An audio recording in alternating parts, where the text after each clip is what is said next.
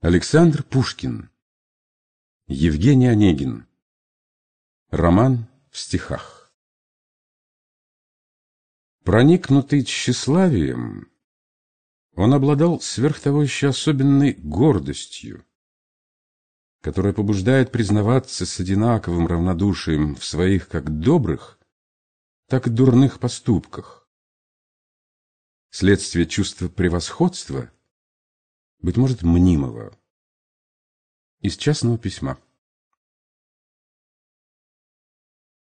Не мысля гордый свет забавить, Внимание дружбы возлюбя, Хотел бы я тебе представить залог достойнее тебя, Достойнее души прекрасной, Святой, исполненной мечты, Поэзии живой и ясной, Высоких дум и простоты. Но так и быть. Рукой пристрастной прими собрание пестрых глав, полусмешных, полупечальных, простонародных, идеальных, небрежный плод моих забав, бессонниц, легких вдохновений, незрелых и увядших лет, ума холодных наблюдений и сердца горестных замет. Глава первая. И жить торопится, и чувствовать спешит. Князь Вяземский. Мой дядя самых честных правил, Когда не в шутку за не мог, Он уважать себя заставил И лучше выдумать не мог. Его пример другим наука, Но, боже мой, какая скука! С больным сидеть и день, и ночь, Не отходя ни шагу прочь. Какое низкое коварство полуживого забавлять, Ему подушки поправлять, Печально подносить лекарства, Вздыхать и думать про себя, Когда же черт возьмет тебя.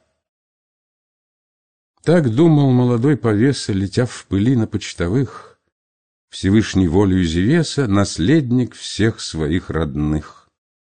Друзья Людмилы и Руслана, С героем моего романа Без предисловий сей же час Позвольте познакомить вас. Онегин, добрый мой приятель, Родился на берегах Невы, Где, может быть, родились вы Или блистали, мой читатель. Там некогда гулял я, Но вреден север для меня. Служив отлично благородно, долгами жил его отец, давал три балла ежегодно и промотался, наконец. Судьба Евгения хранила. Сперва мадам за ним ходила, потом месье ее сменил. Ребенок был резов, но мил. Месье Лабе, француз убогой, чтоб не измучилось дитя, учил его всему, шутя. Не докучал моралью строгой, слегка за шалости бронил и в летний сад гулять водил. Когда же юности мятежной пришла Евгению пора, Пора надежды, грусти нежной, Мсье прогнали со двора. Вот мой Онегин на свободе, Острижен по последней моде, Как денди лондонский одет, И, наконец, увидел свет. Он по-французски совершенно мог изъясняться и писал, Легко мазурку танцевал и кланялся непринужденно. Чего ж вам больше? Свет решил, что он умен и очень мил. Мы все учились понемногу чему-нибудь и как-нибудь. Так воспитанием, слава богу, у нас не мудрено блеснуть. Онегин был, по мнению многих, судей решительных и строгих, ученый малый, но педант. Имел он счастливый талант без принуждения в разговоре коснуться до всего слегка, с ученым видом знатока хранить молчание в важном споре и возбуждать улыбку дам огнем нежданных эпиграмм. Латынь из моды вышла ныне. Так, если правду вам сказать, он знал довольно по латыни, чтоб эпиграфы разбирать, потолковать об ювенале, в конце письма поставить вале, да помнил хоть не без греха из Энеиды два стиха. Он рыться не имел охоты в хронологической пыли бытописания земли, но дней минувших анекдоты от Ромула до наших дней хранил он в памяти своей. Высокой страсти не имея для звуков, жизни не щадить, Не мог он ямба от хорея, как мы не бились, отличить. Бронил Гомера, Феокрита, зато читал Адама Смита и был глубокий эконом, то есть умел судить о том, как государство богатеет и чем живет, и почему не нужно золото ему, когда простой продукт имеет. Отец понять его не мог и земли отдавал залог. Всего, что знал еще Евгений, пересказать мне не досуг. Но в чем он истинный был гений, что знал он тверже всех наук — что было для него измлада и труд, и мука, и отрада, что занимала целый день его тоскующую лень, была наука страсти нежной, которую воспел Назон, за что страдальцем кончил он свой век блестящий и мятежный в Молдавии, в глуши степей, вдали Италии своей. Как рано мог он лицемерить, таить надежду, ревновать, разуверять, заставить верить, казаться мрачным, изнывать, являться гордым и послушным, внимательным или равнодушным, как томно был он молчалив, как пламенно красноречив, в сердечных письмах как небрежен, одним дыша, одно любя, как он умел забыть себя, как взор его был быстр и нежен, стыдлив и дерзок, а порой блистал послушную слезой. Как он умел казаться новым, шутя, невинность изумлять, Пугать отчаянием готовым, приятной лестью забавлять, Ловить минуту умиления, Невинных лет предубеждения умом и страстью побеждать, Невольной ласки ожидать, молить и требовать признания, Подслушать сердце первый звук, преследовать любовь и вдруг Добиться тайного свидания и после ей наедине Давать уроки в тишине. Как рано мог уж он тревожить сердца кокеток записных, Когда ж хотелось уничтожить ему соперников своих, Как он язвительно злословил, какие сети им готовил, Но вы, блаженные мужья, с ним оставались вы друзья. Его ласкал супруг лукавый, Фабласа давний ученик, И недоверчивый старик, и рогоносец величавый, Всегда довольный сам собой, своим обедом и женой. Бывало, он еще в постели, к нему записочки несут. Что, приглашение в самом деле? Три дома на вечер зовут. Там будет бал, там детский праздник. Куда ж поскачет мой проказник? С кого начнет он? Все равно, везде поспеть не мудрено. Пока мест в утреннем уборе, надев широкий боливар, Онегин едет на бульвар. И там гуляет на просторе, пока недремлющий бригет не прозвонит ему обед. Уж темно, в санке он садится, «Поди, поди!» — раздался крик, Морозной пылью серебрится его бобровый воротник. К тален помчался он уверен, Что там уж ждет его Каверин.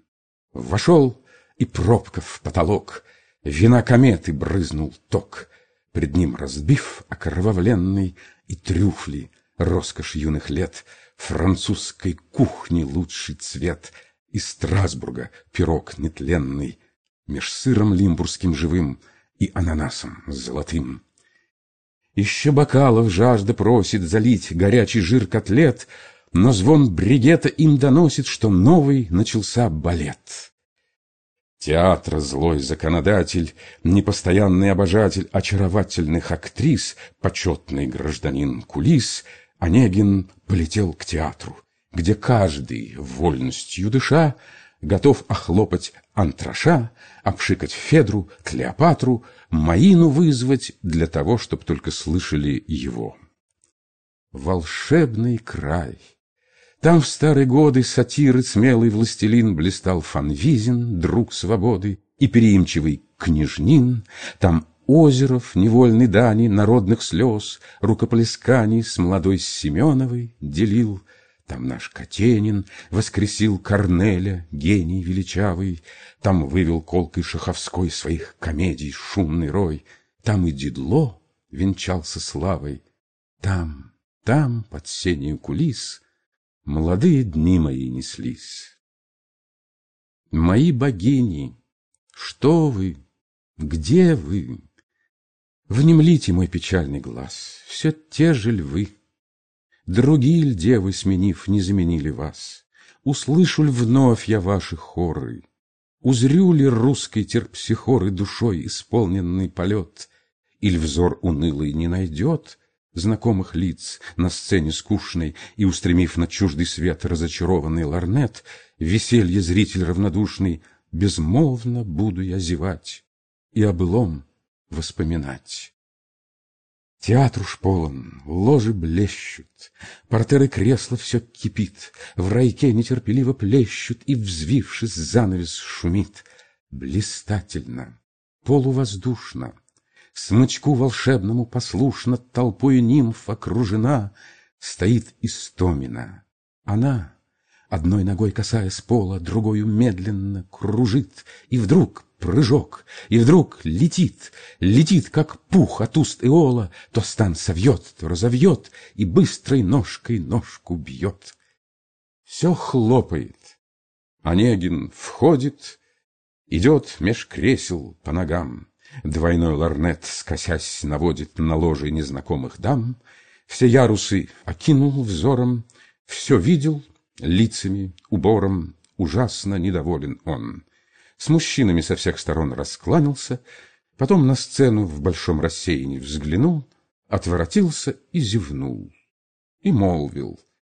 Всех пора на смену. Балеты долго я терпел, но и дедло мне надоел.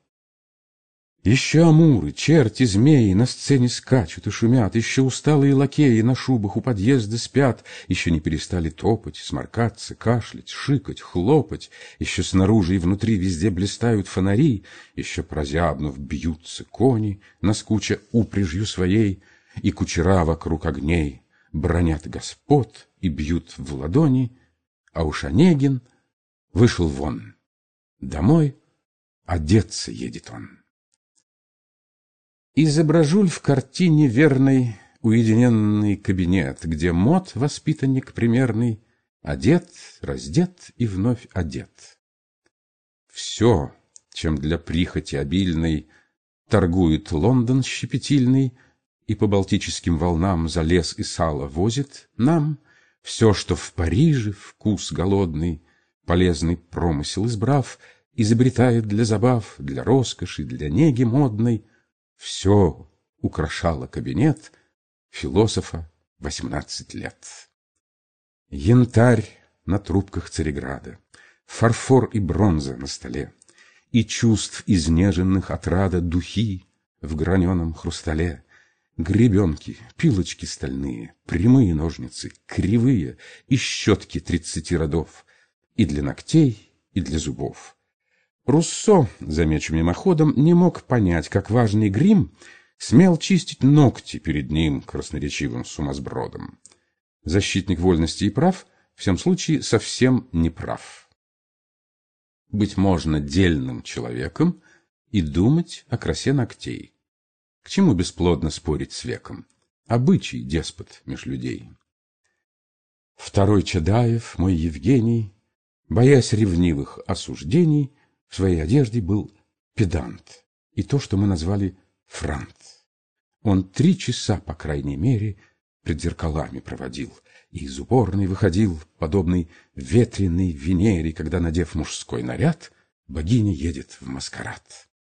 В последнем вкусе туалетом, заняв ваш любопытный взгляд, я мог бы пред ученым светом здесь описать его наряд. Конечно, это было смело, описывать мое же дело. Но панталоны, фрак, жилет — всех этих слов на русском нет. А вижу я, винюсь пред вами, что уж и так мой бедный слог пестреть гораздо меньше мог иноплеменными словами. Хоть и заглядывал я в старь в академический словарь. У нас теперь не то в предмете. Мы лучше поспешим на бал, куда стремглав в ямской карете уж мой Онегин поскакал. Перед померкшими домами вдоль сонной улицы рядами Двойные фонари карет веселый изливают свет, И радуги на снег наводят. Усеян плошками кругом блестит великолепный дом. По цельным окнам тени ходят, мелькают профили голов и дам, и модных чудаков. Вот наш герой подъехал к сеням, Швейцара мимо он стрелой взлетел по мраморным ступеням, расправил волоса рукой, Вошел. Полна народу зала. Музыка уж греметь устала, Толпа мазуркой занята, Кругом и шум, и теснота, Бренчат кавалергарды, шпоры, Летают ножки милых дам, По их пленительным следам Летают пламенные взоры, И ревом скрипок заглушен Ревнивый шепот модных жен. В одни веселья и желаний Я был от балов без ума, Вернее, нет места для признаний И для вручения письма. Увы, почтенные супруги, Вам предложу свои услуги.